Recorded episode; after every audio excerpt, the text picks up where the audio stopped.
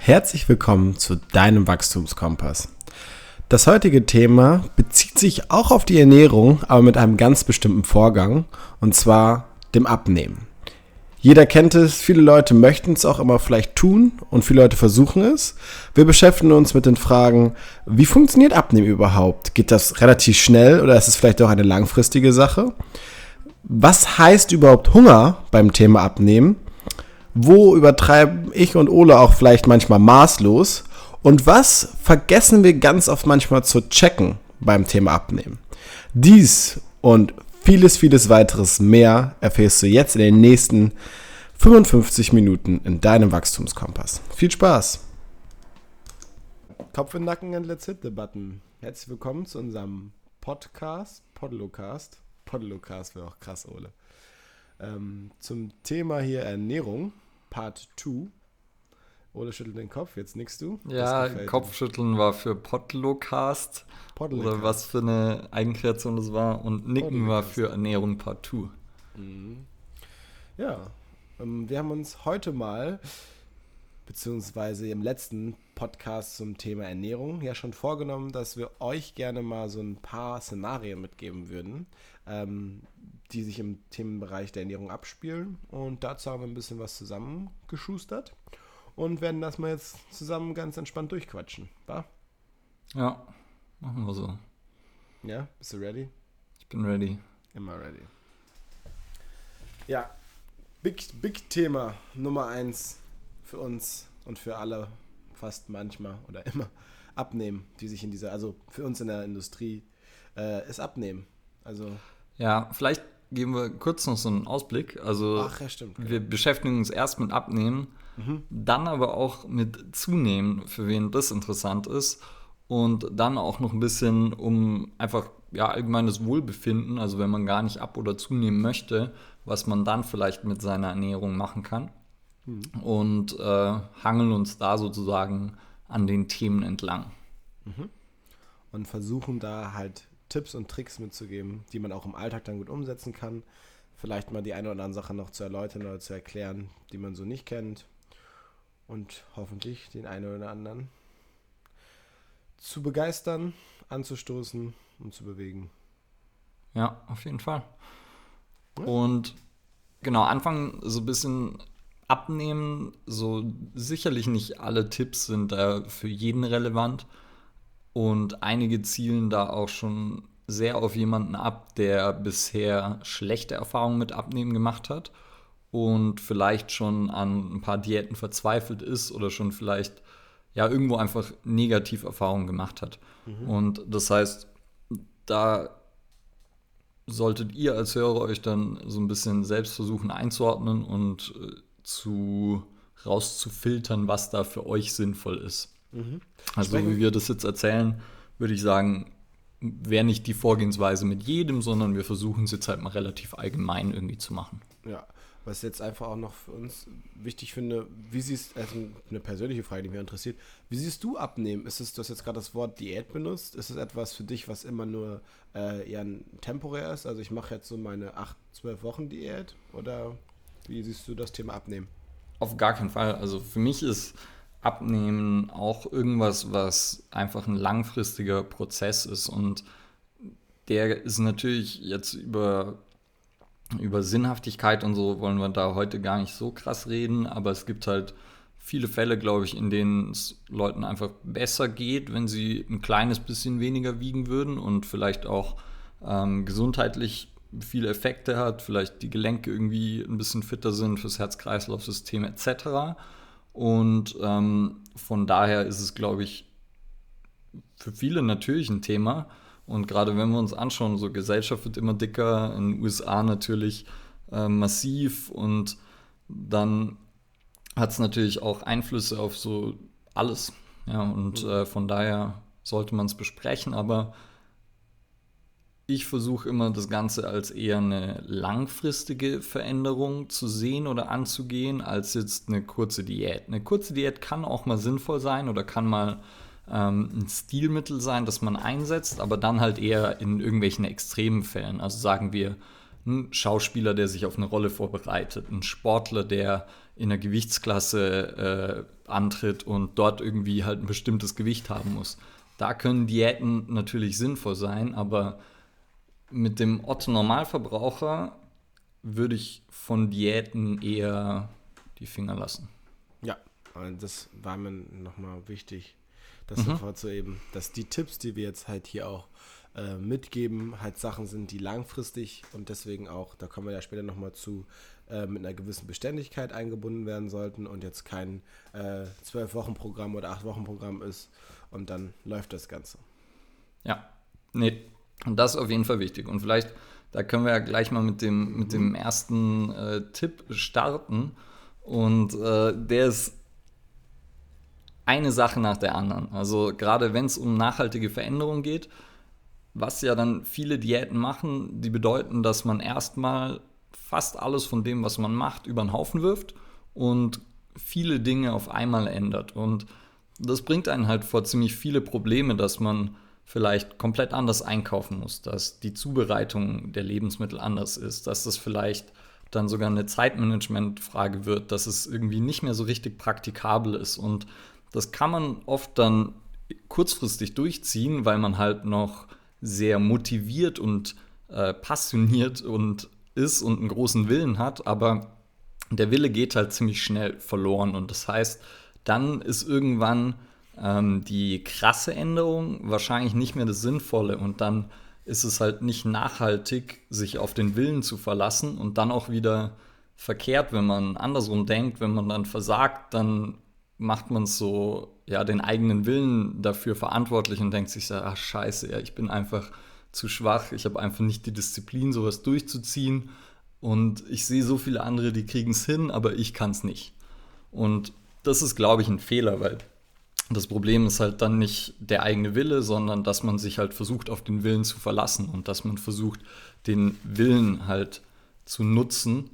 Und ähm, daher, erster konkreter Tipp, eine Sache nach der anderen. Das heißt, wir, also ich als Coach mache es dann so, wenn ich jemanden habe, der seine Ernährung ändern möchte, dann suchen wir erstmal nach Verhaltensweisen, die wir super simpel verändern können. Und da geht es dann sozusagen von simpel zu komplex und ich will erstmal einen frühen Erfolg sicherstellen und eine gewisse Kompetenz im Verändern von Verhaltensweisen entwickeln.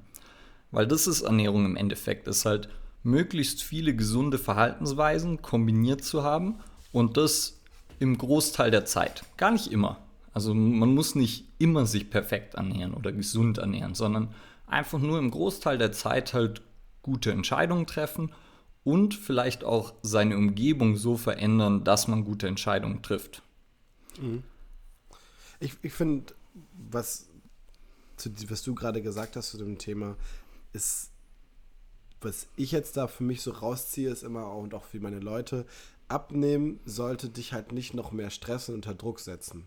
Weil dann ist es ganz oft so, dass es halt meistens nach hinten losgeht. Ne? Es sollte, mhm. wie du schon gesagt hast, es sollte vor allem am Anfang simpel sein, es sollte einfach sein, es sollte gut umsetzbar sein, weil wenn es das alles nicht ist, dann ist die Wahrscheinlichkeit hoch, dass man halt strauchelt und dann mal wirklich auch dann zurück ja, geworfen wird. Und das kennen wir alle im Jojo-Effekt oder anderen Kompensationen. Und ähm, du hast jetzt gerade auch schon gesagt, äh, diese, dieser Wille, der dabei ist, ähm, da finde ich immer, dass am Anfang die Motivation sehr, sehr, sehr gut. Die ist dann auch meistens am Anfang richtig hoch bei den Leuten, die dafür bereit sind. Ähm, und der Punkt, wo dann nachher also sozusagen die Spreu sich vom Weizen trennt, ist, wenn die Motivation unten ist, wer dann noch die Disziplin dafür aufbringen kann.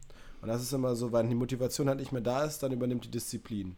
Und diese Disziplin kann man halt nur aufbauen, wenn man das halt, wie du gerade beschrieben hast, von simpel nach komplex aufbaut, weil dann weiß man auch, wie man damit umgehen kann und was man sich erarbeitet hat und was einem halt auch wirklich hilft. Ne? Ja, genau.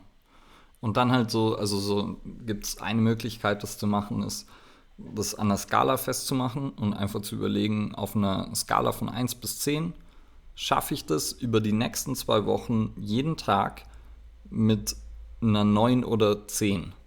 Und ist nicht für jeden so mit so Skalen oder so, aber das ist eine einfache Art und Weise, das darzustellen. Weil wenn ich sage, okay, wenn ich dann vielleicht einen vollen Tag habe, wo irgendwie nicht alles nach Plan läuft und ich da schon in der Vorstellung denke, das könnte schwierig werden, dann ist es wahrscheinlich nicht das, mit dem ich anfangen sollte. Mhm. Weil die Tage kommen und die sind unausweichlich. Und irgendwann gibt es Tage, wo man einfach nicht nach Plan arbeiten kann und irgendwas einem den Plan durcheinander wirft. Und daher sollte man so einfach wie möglich anfangen, dass man das erstmal hinkriegt. Und was für eine Verhaltensweise das dann ist, das würde ich sozusagen immer individuell versuchen rauszufinden.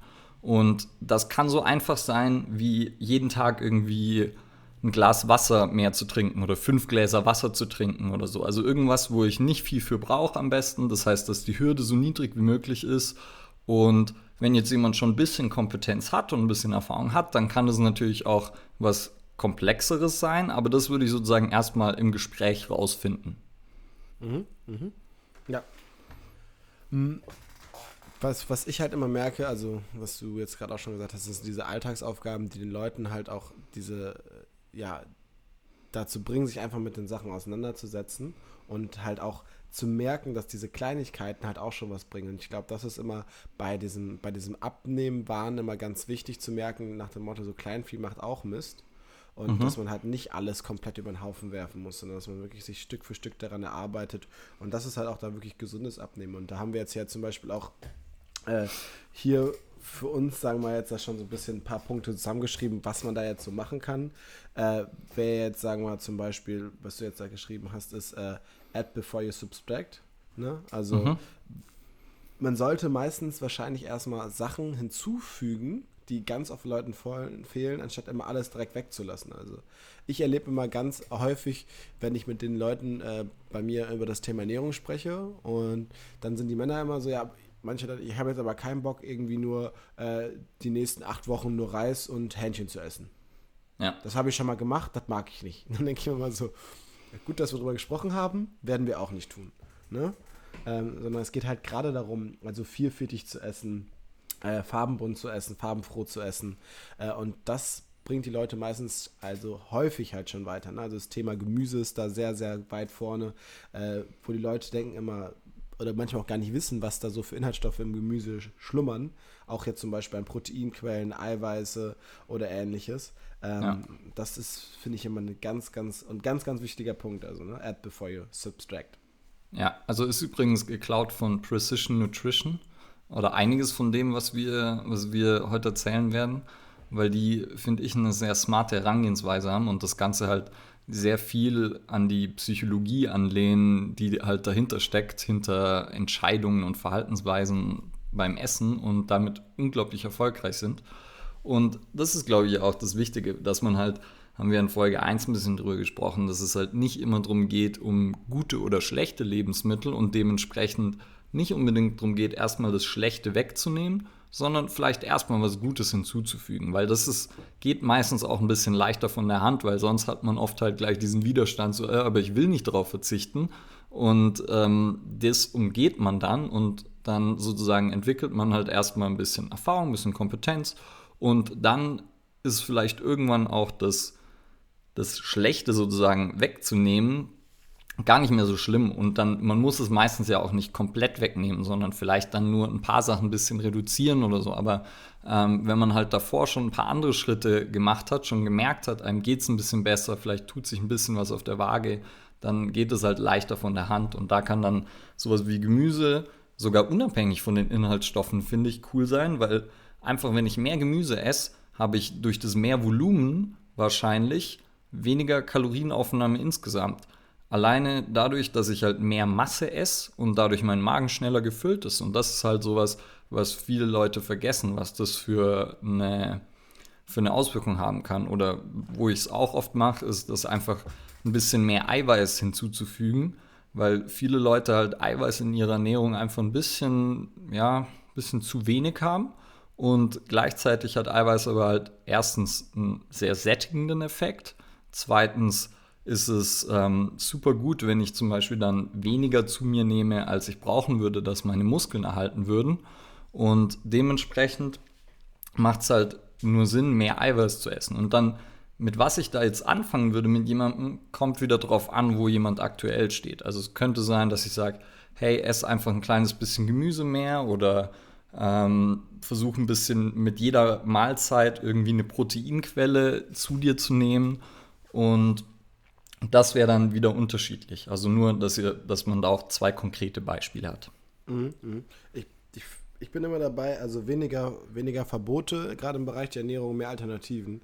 Ich hatte mhm. das schon mal gesagt, also ich finde das Ernährungsthema immer sehr ernst und manchmal auch sehr kühl und es sollte halt einfach einmal am Ende des Tages Spaß machen. Ähm, und das halt nicht so zu ver verkomplizieren und zu verkopfen und sich da auch selber einfach äh, eingestehen, dass es ein, ein Prozess ist. Und klar, jetzt, also wenn wir jetzt darüber äh, jetzt sprechen oder diskutieren über das Thema äh, jetzt, warum ist Gemüse gut, bin ich dabei klar bei dir. Also es geht da um das Verhältnis von Energiedichte und äh, Energie sozusagen, dem, dem, Volumen, was du da zu dir nehmen kannst. Ja auch der Grund, warum ein Salat sättigend ist, aber man dann trotzdem halt rein theoretisch damit gut abnehmen kann.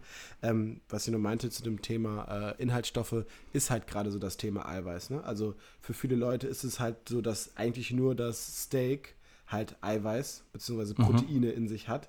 Und äh, sogar Reis, bis hin natürlich gerade zu den ganz klassischen Hülsenfrüchten, wie jetzt zum Beispiel Erbsen, äh, Bohnen, Linsen, Voll. auch super äh, Lieferanten sind und dabei zum Beispiel dann auch ja so sättigend sind. Ne? Ja, voll. Und das ist, glaube ich, immer wichtig, also gerade auch in unserem Job den Leuten das einfach aufzuzeigen, um was du gerade gesagt hast, wie bei Precision, Precision Nutrition, halt einfach auch diese psychologische Bereitschaft dazu zu bringen. Ne? Also die Leute ja. wissen, dass es gut ist, dass es aber auch sinnhaft gut ist. Und ich, ich, also ich weiß nicht, jetzt kannst du mal sagen, äh, wenn du jemanden hast, der zu dir kommt und der sich schon irgendwie sportlich betätigt hat und auch schon mal mit dem Abnehmen sich so ein bisschen auseinandergesetzt hat, sagt dann immer, ja, aber dann esse ich abends halt einfach immer nur einen Salat. Und ganz häufig habe ich das Gefühl, die Leute machen das, weil sie einfach von allen gehört haben, dass Gemüseessen gesund ist aber sie wissen nicht ganz genau, warum sie abends Salat essen sollen. Mhm. Sie machen es einfach, weil alles so machen. Gibt es, glaube ich, oft. Also ich glaube, da spielen halt ganz viel so natürlich so Mythen und Halbwahrheiten mit rein, die man mal gehört hat und dass man irgendwie abends keine Kohlenhydrate essen sollte oder irgend sowas. Ja. Und auch da, Salat ist super. Ich würde halt dann auf jeden Fall schauen, dass ich irgendeine Eiweißquelle mit dabei habe, sei es ein Feta, ein Mozzarella, irgendwie ein paar Nüsse, so und ähm, ein Fleisch, ein Fisch, whatever. Und äh, dann ist es gleich noch viel besser. Hm. Was gibt es denn sonst noch so für Tipps, die man jetzt, also so für klassisch für sich zum, zum Essen äh, anwenden könnte, um, sag mal, weiter abzunehmen? Also ein ganz einfacher ist zum Beispiel einfach von kleineren Tellern zu essen. Also wenn man sich äh, einen Teller dann voll lädt, der halt ein bisschen kleiner ist als den, den man sonst verwendet, ist es psychologisch für einen, einen vollen Teller zu essen, komplett was anderes als einen leeren zu essen oder einen, einen der halt nur halb gefüllt ist. Und wenn er nur halb gefüllt ist, nimmt man sich eher nochmal nach, auch wenn es genau die gleiche Essensmenge ist. Und selbst wenn man das weiß und selbst wenn man das jemandem erzählt und der, der sich genau darüber bewusst ist, wird man trotzdem, warum auch immer, äh, eher gesättigt von einem kleineren Teller. Und daher natürlich ein super einfaches Stilmittel, weil wenn ich jetzt einen Klienten von mir frage, hey, könntest du die nächsten zwei Wochen jeden Tag von einem kleineren Teller essen? So Skala von 1 bis 10, wie sicher wärst du, dass du es schaffst? Dann so, ja, natürlich eine 10. Also, das ist überhaupt kein Problem. Ähm, und von daher denke ich, das ist sowas, was, was super einfach ist. Und was anderes, was so ein bisschen auch geht in Richtung eine Fertigkeit entwickeln, so das eigene Sättigungsgefühl wieder zu spüren. Also ich glaube, die meisten, meisten Menschen heutzutage haben das so ein bisschen verlernt zu wissen, wann ist man eigentlich satt und wann ist man gesättigt. Ähm, weil für viele gibt es nur Hunger oder Appetit, sogar Hunger, Appetit, müssen wir auch gleich nochmal sprechen vielleicht, und Überfressen. Und das heißt, was hilft einem dabei? Einfach ein bisschen langsamer zu essen. Und da haben wir auch in Folge 1 schon drüber gesprochen, wenn ich halt mit anderen Leuten zusammen esse, das wird auf jeden Fall einen Einfluss darauf haben, wie schnell ich esse, wenn ich mich halt unterhalte, wenn man zwischendrin mal lacht oder so, ähm, ist eine der besten Sachen, die man machen kann. Und sonst einfach immer mal wieder zum Beispiel das Besteck weglegen oder sich bei einfach nur einer Mahlzeit am Tag vorzunehmen, das Besteck so alle paar Bissen mal runterzunehmen und vielleicht einfach ein paar, paar, mehr, paar Mal mehr zu kauen auch, ähm, was halt Mama und Oma früher schon immer gesagt haben, dass man sein Essen gescheit kauen soll, ähm, ist tatsächlich sinnvoll, weil man umso länger man isst, umso eher bekommt man halt dieses Sättigungsgefühl, weil das ist im Körper halt ein bisschen verzögert und dauert eine Weile, bis wir es spüren. Und daher macht es sinnvoll oder macht es Sinn, ähm, das Essen sozusagen rauszuzögern oder so lang wie möglich zu machen, dass man halt spürt, wann ist man denn gesättigt. Und dann halt zu versuchen, mal ein bisschen vorher aufzuhören, bevor man vielleicht überfressen ist. Mhm. Was du jetzt gerade gesagt hast mit diesem, äh, mit dem Kauen, ist mir gerade nochmal eingefallen. Mhm. Ich sag, dass ja früher Wissen macht A oder was auch immer. Gab es doch mal diese Faustformel, 32 Mal soll man alles kauen, was man so isst. Also das ist mal wirklich immer, also ich mach, ab und zu mache ich das manchmal noch. Ich finde es einfach super spannend, weil es ist einfach echt verdammt lang. Und da bist du. Es ist richtig lang. Wie, wie, wie schnell du manche Sachen. Manchmal checkst du, dass du einfach viermal kaust und dann schluckst du es runter. Was A, deine Verdauung einfach nur mehr Arbeit auch macht. B, jetzt, aber wenn man in dem Bereich ist auch natürlich, ne, Kiefermuskulatur und auch da die Gelenke, einfach nochmal ein bisschen was anderes, du die halt noch langfristiger nutzt. Und äh, ich bin mir da jetzt nicht gerade ganz sicher, aber das würde mich nochmal interessieren, ob du dazu was weißt, ähm, dass ja auch der Kauprozess was mit dem Sättigungsgefühl zu tun hat. Also ich meine, dass es bei Pferden zum Beispiel so ist, ähm, also jetzt nicht im Vergleich zu Menschen, aber äh, dass die halt ihre Sättigungsprozess über die sozusagen die Häufigkeit, wie sie kauen und nicht den, Ma den Magenstand sozusagen okay. halten. Also sozusagen so, so wie so ein ja. ja Kauzähler haben. Ne? Ja. Und jetzt würde mich interessieren, meinst du es, also bei uns Menschen, wenn wir, also wenn wir häufiger kauen, ist ja auch so das Ding mit Kaugummi. Also man sagt ja, also knurrende Marken nehmen Kaugummi, der Körper geht die Erwartungshaltung, kriegt was zu essen, Hungergefühl geht ein bisschen zurück. Weiß ich nicht genau, tatsächlich. Also könnte ich jetzt nicht genau sagen und auch, ich glaube auch, man muss wahrscheinlich die meisten Sachen nicht 32 Mal kauen, weil wir essen halt kaum noch Dinge, die ja wirklich kauen, gekaut werden müssen. Das ist dann auch wieder ein bisschen ein anderes Thema. Vielleicht kommen wir da später auch nochmal drauf. Aber ein bisschen mehr, als man es tut, ist, glaube ich, sinnvoll. Ja. Und eben nicht es mit vier Bissen runterzuschlingen. Und ja, ich glaube auch tatsächlich, dass dann wir bräuchten wahrscheinlich weniger Zahnspangen, wenn wir auf Dingen mehr kauen müssten und wenn wir es brauchen würden und halt nicht nur das Filetsteak, das so zart ist, dass man es mit der Gabel auseinanderziehen kann, essen würden, sondern halt auch auf einem Fleisch mal ein bisschen rumkauen müssen. Und da, äh, das wäre, glaube ich, sinnvoll.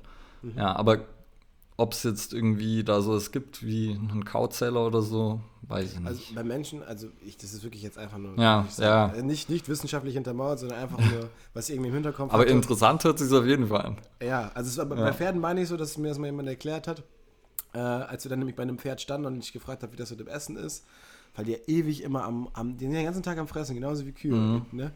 Ähm, ja, das ist auch noch was anderes mit Energiedichte ne, und Volumen und da wieder von den Nährstoffen, was so ein Strohballen hat. Aber okay, dann noch was anderes. Aber du hast jetzt gerade nochmal auch gesagt, ähm, Sättigung und Hunger. Und ähm, das finde ich immer bei den Leuten auch ein ganz, ganz wichtiger Punkt, wo sie auch meistens sehr weit weg von sich selber sind, ähm, was ich immer bei meinen Leuten auch erlebe, dass es diese, es gibt da keinen Unterschied zwischen für manche Leute. Äh, ganz oft kennst du diesen Satz dann auch, dass du sagst, ja, aber dann muss ich was essen. Mhm. Also, aber warum mussten du das essen? Ja, das ist dann einfach so, ja, dann, weißt du, dann, dann brauche ich einfach was. Dann brauche ich jetzt meinen Snickers. Ja, aber okay, aber also bist du danach dann irgendwie dann, dann, dann satt oder weißt du, hast du vorher ein Loch im Magen, etc. Und ich finde, es ist immer wichtig, sich mal so klar zu machen, was heißt wirklich Hunger. Also, wenn du richtig krass hungrig bist und wirklich schon dieses äh, Loch im Bauch hast, dann bist du wirklich stark unkonzentriert. Ähm, wenn du schon wirklich lange nichts gegessen hast, ne, so leicht unterzuckert, vielleicht wirklich ein bisschen zittrig, ähm, alles geht ein bisschen lang, langsamer von der Hand. Manche Leute werden auch ein bisschen reizbar dann, das kann auch manchmal passieren. Mm. Und Appetit ist immer so, was ich für mich selber finde, ist dieses Verlangen, das fühlt sich jetzt gut anfühlen im Mund oder dieser Geschmack ist so ganz schön. Aber wenn ich mir jetzt zum Beispiel da habe ich dann manchmal so für mich diesen kleinen Trick. Ähm, ich trinke dann einfach mal ein großes, großes Glas Wasser und äh, schaue mal dann, wie sich das verhält und man hat einfach so ein bisschen was im Magen äh, oder Kaugen Kaugummi. Ähm, ja. Das geht dann auch ganz super. Und da finde ich, müssen die Leute, sollte man sich, wenn man das jetzt auch hört, immer selber fragen, habe ich wirklich jetzt Hunger und habe ich Appetit? Und vor allem ja. habe ich mir den Appetit vielleicht selber auch da anerzogen, weil ich immer weiß, dass es da was zu essen gibt. ich meine, das ist definitiv was, wo unsere Evolution und unser Genpool uns halt einfach massiv äh, rausbringt oder massiv beeinflusst, weil wir einfach ja mit diesem Überangebot an Essen sind wir halt nicht kommen wir nicht klar und ich, wenn ich selber halt daheim im Homeoffice sozusagen sitze und an irgendwas arbeite, dann trinke ich halt irgendwie einen Kaffee nach dem anderen weil ich eine geile Kaffeemaschine dastehen habe und dann mache ich mir den halt, weil ich halt Bock drauf habe. Nicht irgendwie, weil ich es brauchen würde oder so. Und wenn ich jetzt im Café sitzen würde, dann wäre es auch schon viel weniger. Einmal, weil es halt, weil man den Kellner rufen muss und so. Das heißt, äh, es ist irgendwie ähm, einfach eine andere Situation. Und da ist Hunger und Appetit, ja, ich glaube, da haben extrem viele Leute, die das Verhältnis oder das Verständnis für verloren, das Verhältnis dazu verloren. Und was da zum Beispiel eine Sache ist, die ich, würde ich jetzt nicht mit jedem machen, und ähm, ist zum Beispiel Fasten. Also einfach mal ähm, einen Tag lang, 24 Stunden, nichts zu essen und mal zu merken, wann spüre ich Hunger, wann spüre ich Appetit oder so und wo ist vielleicht der Unterschied. Und dann auch zu merken, das vergeht wieder, wenn man nicht direkt was reinstopft. Also so, das ist auch was, kommt ganz drauf an, weil gerade ist auch was, was glaube ich so, was man entwickeln muss und ähm, was ein bisschen dauert, äh, weil es zu Blutzuckerregulation und so, je nachdem sollte man wahrscheinlich auch nicht mit jedem anfangen, so einfach mit 24 Stunden fasten, sondern vielleicht mit kleineren Fenstern. Aber und Fasten ist auch, ja, wird ja auch gerade, ich glaube, so intermittierendes Fasten wird relativ gehypt, ähm, mhm. ist auch wieder nicht für jeden was. Ähm, Gerade bei Frauen muss man ein bisschen vorsichtig sein, weil denen zerschießt es dann häufig den Hormonhaushalt und die Menstruation bleibt aus und so. Ähm, aber ansonsten ist so, kann Fasten da m, zumindest eine Möglichkeit sein, wie man so diesen Hunger-Appetit-Aspekt mal wieder spüren kann und merken kann. Okay, vielleicht nach Stunde 1, 2 bin ich erstmal, habe ich Appetit, dann habe ich irgendwann wirklich Hunger und dann vergeht aber der sogar auch wieder. Und dann wird man im Endeffekt vielleicht so ein bisschen metabolisch flexibler. Also gibt es ja so Metabolic Flexibility, ist ja so ein, so ein Ding, wo man nicht wirklich weiß, ob es das gibt. Ähm, ich habe das Gefühl schon, weil ich halt so, also ich faste ab und zu mal relativ unregelmäßig und dann halt, also ich frühstück oft nicht wirklich und dann manchmal faste ich halt wirklich so 24 Stunden. Einfach weil ich glaube, dass das halt sinnvoll ist, den Darm nicht immer arbeiten zu lassen. Und gleichzeitig gibt mir das halt auch so die Sicherheit, dass ich genau weiß, wenn ich jetzt mal keine Mahlzeit bekomme oder nicht irgendwie einen Snack bekomme, ist es nicht so schlimm. Ich kann trotzdem trainieren, vielleicht dann nicht mit irgendwie 100 Prozent. Und ich kann aber trotzdem alles machen, was ich halt machen müsste. Ich glaube, das ist ähm, der große Punkt dabei, sich selber auch einfach die Erfahrung einzugestehen, diese Robustheit mal selber zu erfahren. Mhm. Ähm, dass wir halt nicht, was du schon gerade sagst, dieses Überangebot und daran gekettet sind, sondern wenn man da immer diesen Vergleich, wir machen ja gerne immer in der heutigen Zeit den Vergleich in die Vergangenheit, so aller Steinzeitmensch, Homo sapiens, ähm, dass wir da einfach auch länger überlebt haben oder auch allein schon unsere Großeltern, wenn es da mal, die hatten ja auch ein ganz anderes Essverhalten, da gab es vielleicht nur einmal Fleisch die Woche. Es gibt Leute, die sagen, sie können nicht keine Mahlzeit ohne Fleisch mehr essen. Also es war, als ich irgendwie dann in die Pubertät kam und das erste Mal mit Training angefangen hat, hat man, musste Mama auch jeden Tag irgendwie so ein Steak zu mit Reis machen, gab es dann immer. Ähm, und ich dachte halt, ich werde nicht satt. Ne, also wie oft kennst du das auch bei dir? Ich werde nicht satt ohne Fleisch. Mhm. Und da ist wieder diese Sache mit dem, mit dem, ja, sich selbst zu kennen, aber man kannst, muss, muss, kann sich halt nur kennenlernen, wenn man gewisse Erfahrungen macht. Ne? Mit dem Wissen zusammen, und die Formel hast du auch schon benannt, so ähm, Kompetenz ist Wissen mal Erfahrung. Mhm. Ne? Und das, das funktioniert halt nur so. Und was ich jetzt noch habe, was du jetzt gerade gesagt hast, als Möglichkeit zum Beispiel mit dem Fasten, um da einfach mal so äh, Erfahrungen zu machen, den Darm zu entlasten und halt ähm, vielleicht auch mal Sachen zu machen, die jetzt ähm, man denken würde, die nur mit was zu essen gehen, wie jetzt zum Beispiel Training, da denkt man immer, muss man ja gut aufgestellt sein, den Körper halt auch mal zu zeigen, okay, also andersrum, der Körper zeigt dir, dass er trotzdem leistungsfähig ist, wenn er nicht immer zugebuttert werden muss. Und zu dem Thema Appetit jetzt nochmal, um da jetzt einen Break zu machen, ist einfach auch, sich nicht diese vielen Optionen aufzulassen, diesen Appetit zu befriedigen. Weil Appetit, finde ich persönlich, ist halt ein, ein, Phänomen, was wir uns selber geschaffen haben und relativ, ja, eine junge, sagen wir mal, vielleicht ein junges Phänomen, weil wir mhm. haben, es geht auf diese Verfügbarkeit zurück. Und ähm, das ist immer so zum Beispiel, wenn Leute oder Oma und Opa klassisch diese Plättchenschalen irgendwo rumstehen oder du hast immer so eine Schublade und wenn du die Sachen schon einfach wegnimmst und einfach diese Verfügbarkeit hast, dann ist es schon was anderes. Also ich hatte letztens Anfang des Jahres eine Situation, wo die Sternsinger hier waren und die wollten halt was Süßes mitnehmen und ich musste ihnen halt leider eine Packung Reiswaffeln in der Hand drücken, weil ich einfach so keine Ahnung, ich weiß halt, das kennst du auch, wenn du Sachen manchmal im Haus hast, dann isst du die halt einfach auch gerne, ne? Klar. Und also, deswegen nicht ich, einfach diese Schubladen anhäufen. Ich bin, ich bin auch, ich bin absolut maßlos, was, äh, was so Junkfood angeht. Also, keine Ahnung, wenn es Kuchen gibt, esse ich Kuchen, wenn es Eis gibt, esse ich Eis und dann meistens auch mehr als weniger. Und deshalb weiß ich ganz genau, wenn ich halt kein, äh, wenn ich jetzt irgendwie mal versuche, ein bisschen abzunehmen eher, dann würde ich halt schauen, dass ich kein Eis zu Hause habe und dass ich mich vielleicht nicht die ganze Zeit Situationen aussetze, wo irgendwie ich mit, wo jemand einen Kuchen auf den Tisch stellt oder so. Das heißt, wenn man das irgendwie manipulieren kann und also einmal schauen kann, was für Lebensmittel hat man eigentlich zu Hause und äh, dann halt das Zeug einfach nicht einzukaufen und ähm, dann ja in sozialen Situationen ist es manchmal natürlich schwer. Da kann man es nicht immer beeinflussen. Ähm, aber dann will ich es halt auch nicht beeinflussen unbedingt. Weil ich genau. meine, es soll ja auch nicht irgendwie zwanghaft sein, sondern dann will ich halt schauen, dass ich vielleicht keine, keine, keine Eis, kein Eis, kein Kuchen daheim stehen habe, dass ich ihn da nicht immer futter, dass ich dann halt, wenn ich irgendwie auf einem Geburtstag bin, halt ohne mir jetzt irgendwie Gedanken drüber zu machen, auf jeden Fall auch ein Stück und auf jeden Fall auch das zweite Stück Kuchen nehmen. So sollte Ernährung funktionieren. Sie sollte Spaß machen und sie sollte dich halt gerade, also es ist wie im Training, ähm, bei Ernährung, wenn man es jetzt so ein bisschen im Vergleich ziehen will, arbeitest du halt in deinem Alltag sozusagen so, dass du in Situationen, wo du gefordert wirst, das auch machen kannst. Also wenn du Training hast, äh, jetzt dieses klassische ne, allgemeine Fitness, ich möchte fitter, fitter im Alltag sein und ich habe mein Training mhm. gut absolviert und ich bin beim Umzug und ich weiß, ich muss mich jetzt dieses Mal nicht wieder drücken und kann jetzt einfach die Waschmaschine mit hochtragen ohne dass jetzt irgendwie mein Rücken zwickt oder ich äh, dreimal absetzen muss. Genauso ist es bei Ernährung auch. Wenn ich weiß, ich esse einfach ausgewogen und es macht Spaß, dann kann ich auch mal bei Oma oder Opa oder auf der Familien- oder Hochzeitsfeier einfach noch das, auch von mir aus das vierte Stück Kuchen nehmen. So, und ja. wenn ich irgendwo bin, dann nehme ich halt nochmal irgendwie mit extra Glasur etc. Ja. Definitiv. Und, ja, was jetzt du auch schon gesagt hast, so, was hat man für Lebensmittel zu Hause? Ähm, ist halt einfach entscheidend. Also ich glaube, gibt es ja auch dieses klassische Ding, äh, Kühlschrankanalyse. Ne? Also kenne ich auch von meinen Leuten, schau mal deinen Kühlschrank rein und schau dir mal wirklich so an, was, was bezweckst du mit dem Lebensmittel. Ne? Also Butter ist klar, die spürst du aufs Brot, die brauchst du immer, aber musst du wirklich immer, keine Ahnung, diesen, zum Beispiel diesen Fruit Loop Joghurt kaufen mit, keine Ahnung, was in der knick dich mit der Ecke ja. rein und sowas.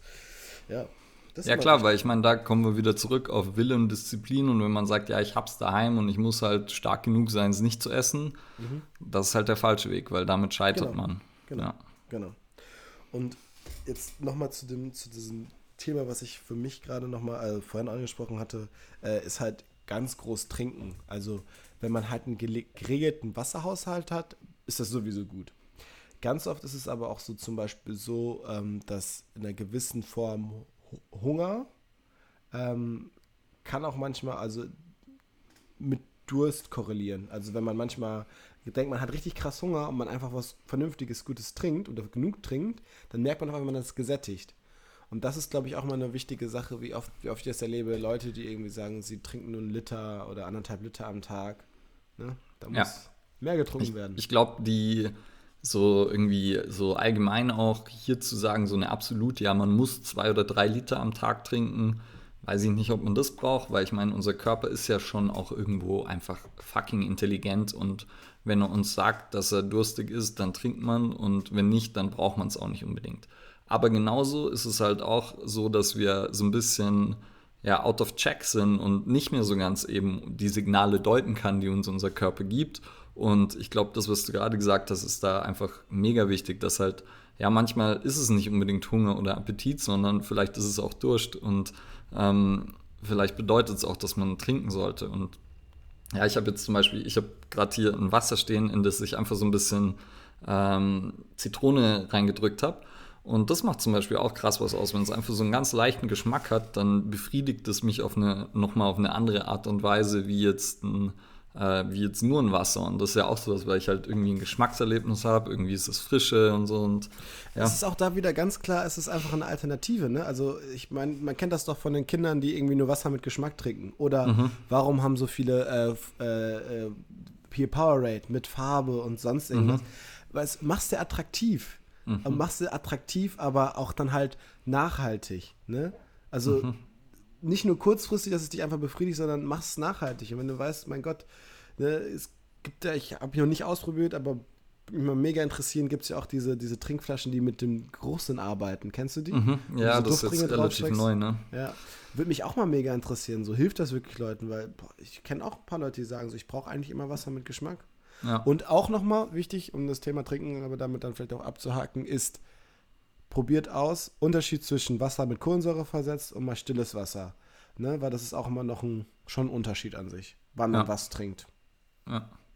ja, und auch einfach, ob man es dann zum Beispiel, manche Leute würden halt vielleicht zu wenig trinken, wenn sie nur das eine als Auswahl haben und äh, würden genug trinken, wenn sie das andere hätten und so. Also macht, glaube ich, auch Sinn.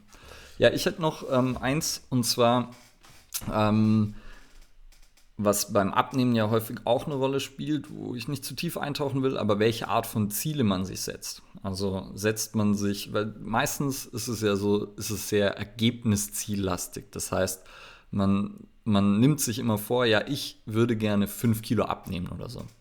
Und das ist psychologisch gesehen meistens nicht die optimale Art und Weise, weil wir halt einmal, wir haben, also wir nehmen nicht linear ab, wenn wir abnehmen. Das ist keine lineare Entwicklung, sondern das ist halt so ein bisschen auf und ab und ähm, gerade die Waage ist da auch immer nicht, nicht das optimale, nicht der optimale Maßstab, weil da geht es halt manchmal dann ein bisschen hoch oder es stagniert ein paar Tage, was aber nicht heißen muss, dass, dass, der, dass der Prozess nicht voranschreitet oder so.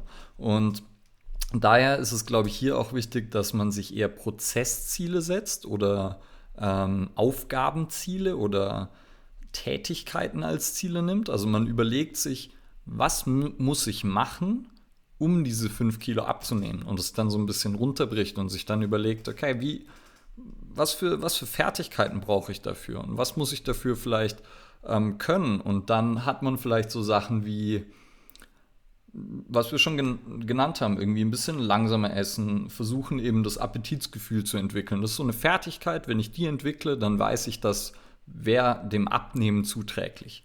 Und wenn ich das darauf runterbreche, dann habe ich halt viel ähm, genauere Handlungsanweisungen und es ist nicht so, ja, fünf Kilo abnehmen, sondern es ist halt, okay, pass auf, dass du ähm, darauf achtest, wann bist du satt, wie spürst du Appetit, Sättigung etc. Und das heißt, ich kann das, wenn ich es runterbreche, mir viel klarer machen und viel sichtbarer und vielleicht dann auch greifbarer und leichter umzusetzen im Endeffekt. Mhm. Vor allem, es gibt ja auch mehr Sicherheit. Also, weil du erlernst ja etwas und ähm, am Ende kannst du dir sicher sein, okay, das war mein Ziel, ich habe das gelernt, krass, da kann ich auf mich verlassen, äh, kann ich mich darauf verlassen und somit ist es in Zukunft auch einfacher, A, neue Ziele zu setzen und B, sie auch zu erreichen. Und vor allem C, durch das Erlernte kommt man auf jeden Fall auch schneller dahin. Also wenn ich jetzt weiß, ich habe ein besseres Sättigungsgefühl erhalten, ähm, dann ist es auch einfacher mal zum Beispiel zu sagen, so, okay, äh, ich esse jetzt doch mal vielleicht doch mal ein Stück Kuchen, weil ich weiß, ich esse nicht auf einmal fünf.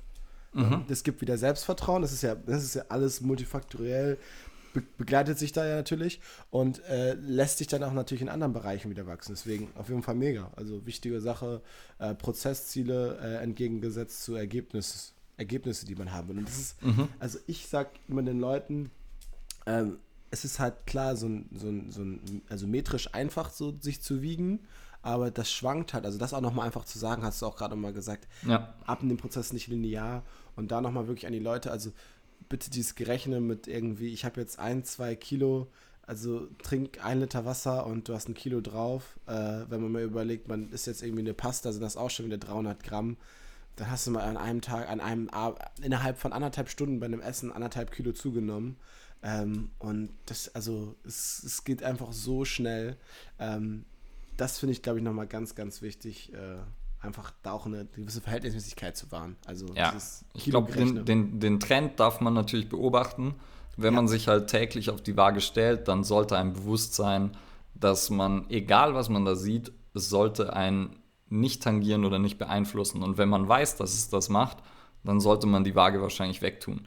Genau. Und dann kann man sich so alle drei, vier Wochen mal vielleicht draufstellen, vielleicht bei einem Freund in der Wohnung oder so. Ähm, aber dann sollte man sich selber nicht täglich draufstellen, wenn man weiß, dass man, dass man das irgendwie als, ja, dass man da danach irgendwie dann schlecht drauf ist, wenn man da die falsche Zahl sieht und nicht die, die man erhofft hat. Genau. Und das ist halt auch einfach etwas, was zum, also ich finde, also sich täglich zu wiegen in einem Abnehmprozess ist für nicht, also ist auch wieder individuell, aber für die meisten Leute keine gute Selbstregulation, weil man sich ja. oft selber mehr an Pranger stellt, als dass man damit wirklich ja. vorankommt. Also da kann man lieber, wenn wir das mit jemandem zusammen dann machen, der einen irgendwie betreut und man macht das so als externen Check, vielleicht in einem gewissen Abstand, macht es aber auch dann wirklich nur da, ähm, weil alles andere, also macht man sich nur mit fertig. Und ich glaube, man, man hinterfragt halt Sachen, die man gar nicht beeinflussen kann oder so. Und es ja. sind halt so viele einfach ähm, ganz normale Schwankungen im Körper-Wasserhaushalt und so. Jetzt gerade zum Beispiel wieder bei Frauen, wo halt irgendwie der Hormonzyklus sich über den Monat verändert. Das verändert auch den Wasserhaushalt und so. Und das heißt, es gibt einfach Schwankungen und sich daran sozusagen dann ähm, und das dann so zu versuchen hin, zu hinterfragen und dann, ah, habe ich jetzt gestern doch zu viel gegessen und so, das führt halt in eine sehr negative Richtung und in so eine bisschen Abwärtsspirale von, von der Denkweise und ist, glaube ich, meistens eher hinderlich als förderlich. Mhm. Also da auch nochmal vielleicht, wenn man da dann trotzdem, ne, also man, das Ergebnis jetzt man mitnehmen möchte, was ich ja mal empfehle, wenn man jetzt sagt, okay, ich möchte mir trotzdem ein Ergebnisziel setzen, mhm. ist dann wirklich halt, also entweder so Kleidergröße oder halt Umfänge. Damit kann man wirklich besser arbeiten, finde ich persönlich, als jetzt zum Beispiel halt die, die Gewichtszahl, weil das einfach ja. nochmal besser widerspiegelt. Da kann man sagen, okay, ähm, das ist, hat eine etwas, etwas, ja, so sagen, eine langsamere Veränderung, aber dafür doch beständiger und ist halt nicht so, nicht so fluktuierend. Ja, also ich, ich meine, ich finde, Gewicht kann trotzdem ein Ziel sein, das man sich natürlich auch setzen kann. Aber man sollte eben dann auch diese Prozessziele setzen oder diese Ziele, welche Tätigkeiten man dafür verändern muss. Und dann ist auch wieder die Frage, wenn es jetzt jemand ist, der so sagt, ja, er ist zwei, drei Kilo zu schwer, dann würde ich, glaube ich, auch eher ähm, weniger auf, auf das Gewicht schauen, weil da kann es halt häufig sein, dass ähm, das Gewicht genau gleich, gleich bleibt und man trotzdem den, das, die Körpererscheinung komplett verändert, äh, weil man zum Beispiel ein bisschen Muskeln aufbaut und ähm, gleichzeitig, wenn jemand dann irgendwie deutlich zu viel Gewicht hat, da macht Gewicht, glaube ich, trotzdem natürlich auch Sinn als ein Maßstab. Aber deshalb ist es auch da wieder individuell und natürlich auch, ähm, wie man das persönlich sieht. Ähm, aber ja, für die meisten würde ich sagen, Waage braucht man nicht unbedingt. Nee. Das ist äh, auch einfach, das ist aber nochmal eine andere Sache, ein ganz großes gesellschaftliches Ding. Du hast jetzt gerade schon zwei, drei Mal genannt, sind dann natürlich auch die Frauen sehr stark von betroffen, äh, weil sich viele Leute darüber definieren, also viele Frauen sich vielleicht über Gewicht definieren. Und äh, ich finde, da ist es auch einfach unsere Aufgabe als, als, als verantwortlich in diesem Bereich und als Experten, da auch ein bisschen diese, diese Gewichtung von dieser, von dieser Gewichtszahl so mit, ra mit rauszunehmen. Mhm. Ne? Also ich, ich finde es überhaupt nicht, nicht schlimm, wenn Leute nicht irgendwie nicht wissen, wie viel sie jetzt gerade wiegen. Ne? Ähm, es ist manchmal, also ich meine Erfahrung, meine pers persönliche Meinung dazu ist, dass es halt den meisten Leuten leider meistens mehr Druck macht, als dass es sie ja. vorne bringt. Ja. ja. Kann ich mir gut vorstellen. Ja, eine, eine Sache, die äh, in einem Abnehmen auch noch eine ganz, ganz große Rolle spielt, ist äh, Thema Genussgifte. Also Genussgifte spreche ich jetzt dann von, von ähm, Kaffee, Tabak, Alkohol. Ähm, die sind ganz oft so. Ich verstehe jetzt nicht so ganz, wie du jetzt Kaffee da mit Alkohol und Tabak in, einer, in einem Satz nennen kannst, aber okay, mach weiter. Gerade noch erzählt, ne? Fünf Kaffee beim ja. äh, zu Hause. Ähm, ja, ich, also Würdest du sie jetzt äh, also definitorisch äh, ausklammern? Oder das war, also das war erstmal nur ein Witz, aber. Ja, ich weiß ähm, nicht, aber ich, mich interessiert es trotzdem. Ja, also ich würde sagen, kommt auch wieder drauf an, wenn man irgendwie jeden Tag so eine Kanne trinkt oder zwei Kannen, ähm, dann äh, ist es vielleicht schlecht. Wenn man dann irgendwie fünf Espressi trinkt, ist es wahrscheinlich auch wieder was anderes. Und grundsätzlich würde ich schauen, geht es auch ohne also wenn es halt wirklich so ist so, ohne meinen Kaffee kann ich meinen Tag nicht starten, dann wäre es so ein bisschen kritisch, aber ich glaube, es ist, spielt trotzdem noch mal in einer ganz anderen Liga als, ähm, als Tabak und Alkohol. Wobei es auch da ja Leute gibt, die halt sagen, ja, wenn sie ein paar Tage keinen trinken, keinen Kaffee trinken, dass sie dann so wirklich Entzugserscheinungen im Kopf haben. Und ich ja. teste es auch immer mal wieder, habe immer mal wieder keinen Kaffee und dann mir geht es gut damit. Also so, ich bin, ich spüre keinen Unterschied. Und gleichzeitig hat Kaffee auch viele positive Effekte. Von daher sage ich so für mich, vielleicht, why not? Vielleicht, ja, ja, also ich, ich das ist das Witzige, ich bin ja komplett der, der Anti-Halter in dem Sinne, ich trinke ja gar keinen Kaffee. Ja. ähm, was, warum ich sie einfach in einem Satz genannt habe, ist, glaube ich, ein anderer Bezug zueinander. Und zwar dieser, dass sie halt oft gerne auch ähm, eingesetzt werden, um halt den Hunger, das Hungergefühl so ein bisschen zu, zu drücken ne? Äh, oder zu, zu dämpfen und halt mhm. auch eine sehr gute Eigenschaft dazu haben. Ne? Also die Raucher werden es vielleicht manchmal irgendwie dann kennen, so wenn eine Kippe, also du hast Hunger, du rauchst eine Kippe, Nikotin sorgt dafür, dass du ein bisschen halt gehemmt bist. Koffein mhm. macht das genauso und Alkohol in einer gewissen Form auch. Ne? Bis nachher dann halt durch den Abbauprozess einen hohen Energiebedarf der Körper halt nach Energie verlangt. Mhm. Ähm, das kennt man dann ja in diesen nächtlichen irgendwie Gelagen, die man dann irgendwo beobachten kann, in irgendwelchen Dönerbuden oder sonstiges. Ja. Ähm, aber es ist halt einfach eine, also es, es ist, sind halt so diese, die kleinen Dopingmittel und die halt auch oft das, das Abnehmen äh, ja, gefährden können, beziehungsweise auch meistens äh, sabotieren können. Und zwar A, einmal, weil man sich selber damit so manchmal so ein bisschen betuppt, ne? Ähm, aber auch B, weil es den Körper halt einfach auch wirklich äh, einfach Kraft kostet, das erstmal dann wieder zu verarbeiten und auszuscheiden bei Kaffee jetzt, ne, nehmen wir ein bisschen raus. Nicht so viel wie jetzt für ja, Tabak ja, und. Trotzdem, ich, ja, so wie du es jetzt erklärt hast, ja, auf jeden Fall. Macht nur Sinn. Ich glaube, auch da ist halt wieder so, man muss natürlich überlegen, wie viel ist schlecht, wie viel ist okay und dann halt überlegen, was ist das, was man erreichen möchte und muss jeder aufhören zu rauchen, damit er irgendwie abnehmen kann? Wahrscheinlich nicht. Also sogar eher, eben wie du gesagt hast, im Gegenteil. Eigentlich ist sogar Rauchen ja oft, dass es äh, fürs Abnehmen sogar manchmal unterstützend sein kann, weil es halt den Hunger irgendwie dämpft. Und ich glaube, Alkohol ist halt sowas, wo man, wo man definitiv schauen muss, weil es halt wieder Einflüsse dann auch auf so viele andere Sachen hat. Also irgendwie, ähm, wenn es deinen Schlaf negativ beeinflusst, der Schlaf spielt halt auch eine wichtige Rolle fürs Abnehmen. Und da haben wir jetzt noch gar nicht drüber gesprochen, aber müssen wir wahrscheinlich gleich auch noch. Ähm, und ja, daher so auch da wieder mit Maß ist wahrscheinlich auch Alkohol okay. Aber halt äh, zu viel kann natürlich auch den Prozess des Abnehmens ähm, stark beeinflussen. Und dann muss man im Endeffekt halt ehrlich zu sich selbst sein und halt wieder überlegen, ja, ist es mir wirklich wichtig abzunehmen? Oder ist es mir wichtiger, halt oft äh, irgendwie in sozialen Gefügen Alkohol zu trinken? Ich glaube, das ist das, das ist das Wichtigste, was worum es bei dem Thema auch geht. Unter dem Oberbegriff ist halt die Ehrlichkeit zu sich selber. Und auch jetzt, wenn man es zum Beispiel jetzt mit dem Kaffee, also sind jetzt ja gerade, hast du so gesagt, sehr dämpfende Mittel eigentlich für den Hunger. Aber wie ist es zum Beispiel so, äh, wenn ich zum Beispiel jetzt drei Kaffee trinke und ich trinke sie zum Beispiel nicht einfach schwarz, sondern ich hole mir einfach immer drei Cappuccino mit noch einem kleinen Gebäckteil dazu und packe noch Zucker rein. Äh, oder trinke halt, wenn ich Alkohol trinke, immer, keine Ahnung, ein Aperol, ich weiß nicht, ob Aperol jetzt besonders viel hat, keine Ahnung. Aber, oder so, damals noch diese Alkoholpops. Ne? Mhm. Oder rauchen tue ich zum Beispiel immer, wenn ich richtig, richtig deftig gegessen habe, ganz oft koppelt man die Sachen ja auch damit manchmal ja. so ein bisschen. Und das Wichtigste einfach fürs Abnehmen ist einfach so, diese Prozesse äh, verlangsamen mit deinem Stoffwechsel, weil der Körper sich auf etwas anderes konzentrieren muss. Und das ist das, warum es dich sozusagen physiologisch beim Abnehmen im Körper so ein bisschen bremsen kann. Mhm.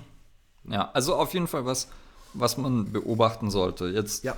ähm, gar nicht, muss man, weiß nicht gar nicht, ob wir es so krass diskutieren müssen, weil so mein Alkohol ist halt zu viel ist schlecht, Rauchen ist wahrscheinlich immer schlecht, außer man ist halt wirklich so der Ultra-Gelegenheitsraucher und raucht alle paar Wochen mal irgendwie ein, zwei Kippen, dann ist es wahrscheinlich auch nicht so schlimm. Ähm, und ja, aber ansonsten ähm, muss man da halt dann, glaube ich, in so der Anamnese oder wenn man, wenn man halt mit jemandem da zusammenarbeitet, muss man halt dann schauen, ja, ist das ein Problem oder könnte das ein Problem sein? Und äh, dann halt ehrlich drüber sprechen und schauen auch wieder, man muss es ja nicht ganz sein lassen, aber definitiv auch oft was, was halt, was jemand vielleicht nicht so auf dem Schirm hat. Mhm. Und dann hast du da gerade noch was anderes gesagt, so dass man, man denkt ja gar nicht drüber nach und man macht dann so Dinge oft zusammen. Und das ist, finde ich, auch noch was, was wichtig ist, dass so sich zu überlegen, was sind die Trigger für die Verhaltensweisen. Also wann mache ich was, wann konsumiere ich Junkfood, wann esse ich Süßigkeiten. Wenn ich zum Beispiel nur Süßigkeiten esse, wenn ich vorm Fernseher sitze, dann ist es vielleicht eine sinnvolle Intervention, äh, den Fernseher rauszuschmeißen oder so. Ähm, weil, ja, also klingt ein bisschen doof jetzt, aber wir sind halt sehr krass ähm, getriggert und also wir machen sehr viele von unseren Verhaltensweisen laufen so ab, dass wir halt irgendein auslösendes Event dafür haben und dann machen wir das. Und zwar ziemlich unterbewusst häufig.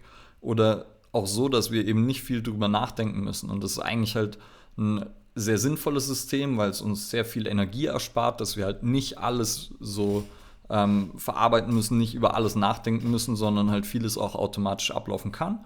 Und in dem Fall halt auch wieder sowas, wo halt unsere Entwicklung äh, so ein bisschen gegen uns arbeitet, weil sie halt mit der modernen Welt nicht klarkommt. Und ähm, daher sich auch einfach bewusst zu machen, wann esse ich denn Junkfood und wann oder wann ähm, mache ich vielleicht irgendwas, was, was nicht optimal ist. Und da muss, ich, muss ja gar nicht Junkfood sein, aber wenn ich irgendwem sage, ähm, so, hey, was denkst du denn, was, was dich daran hindert, abzunehmen? Und gar nicht so, dass ich jetzt sage, das ist irgendwie ein bestimmtes Lebensmittel oder so, sondern die Person mal selber fragen. Die meisten können mir ja was sagen, weil es ist ja nicht unbedingt das Wissen darüber, das entscheidend ist. Deshalb haben wir jetzt auch nicht darüber gesprochen, welche Lebensmittel gut oder schlecht sind, weil die meisten Leute wissen es. Es gibt so ein paar Sachen, da ist es durch Halbwahrheiten sicher verzerrt, aber ich glaube, die meisten Leute haben, hätten genug Wissen, um sich besser oder schlechter zu ernähren, können es aber nicht oder machen es nicht,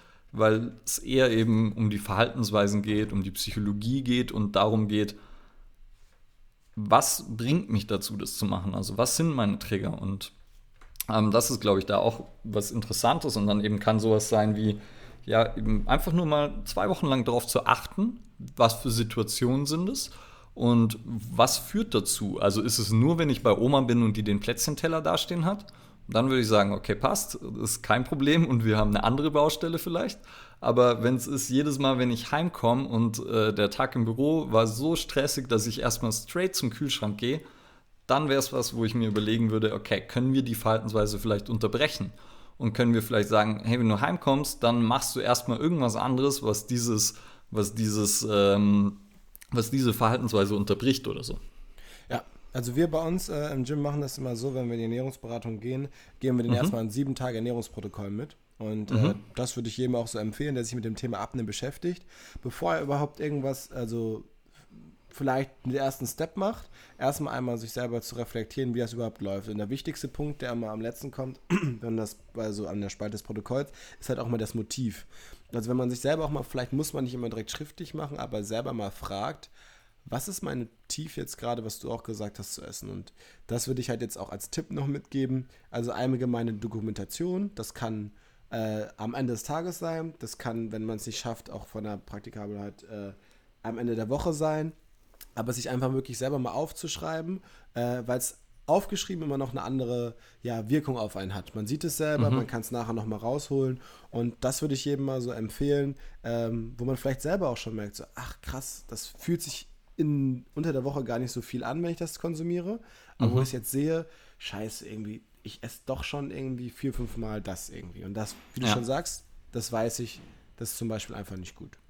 Ja, ja, ich mache es zum Beispiel einfach mit Fotos. Also Fotos vom Essen immer. machen.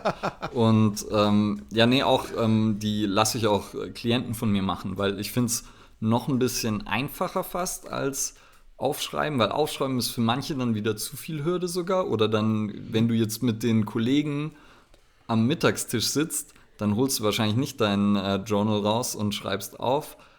Und gleichzeitig abends, so dieses äh, Rückdenken, da sind wir, glaube ich, ziemlich schlecht drin.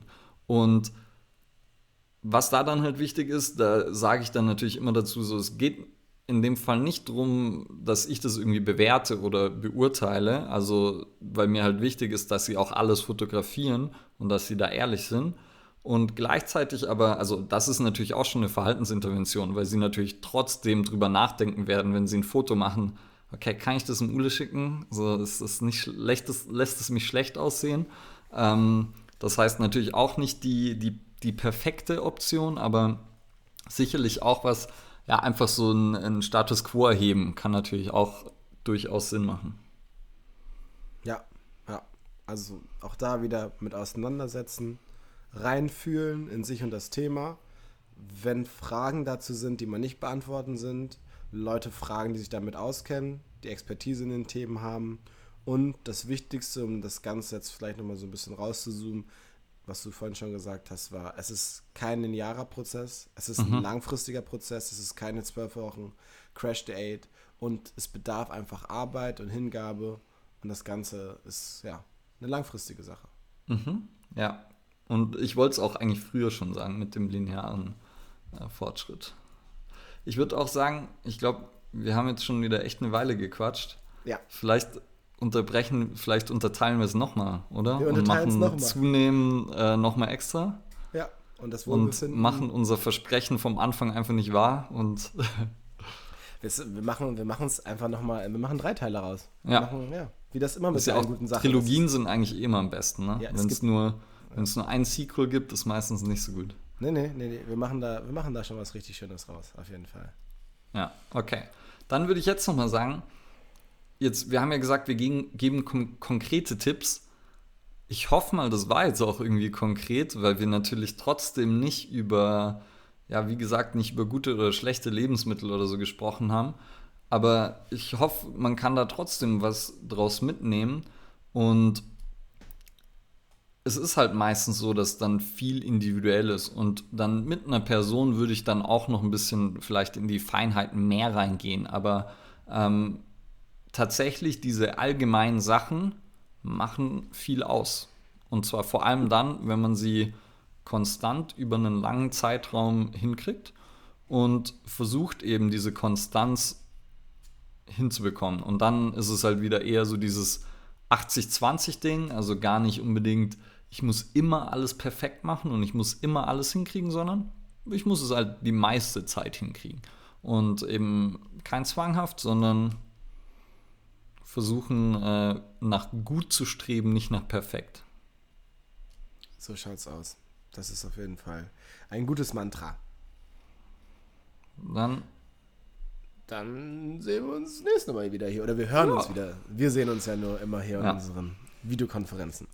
Ja, meine Lieben, äh, wir bedanken uns wieder recht herzlich, dass ihr dabei wart. Ähm, wünschen euch einen schönen Tag oder einen schönen Morgen oder einen schönen Mittag, wann auch immer das gehört wird.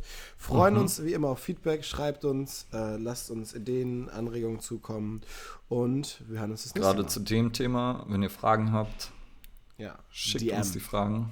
DM me, please. Slide in the DMs. Aber sowas von. Und bis zum nächsten Mal. Ciao. Peace out.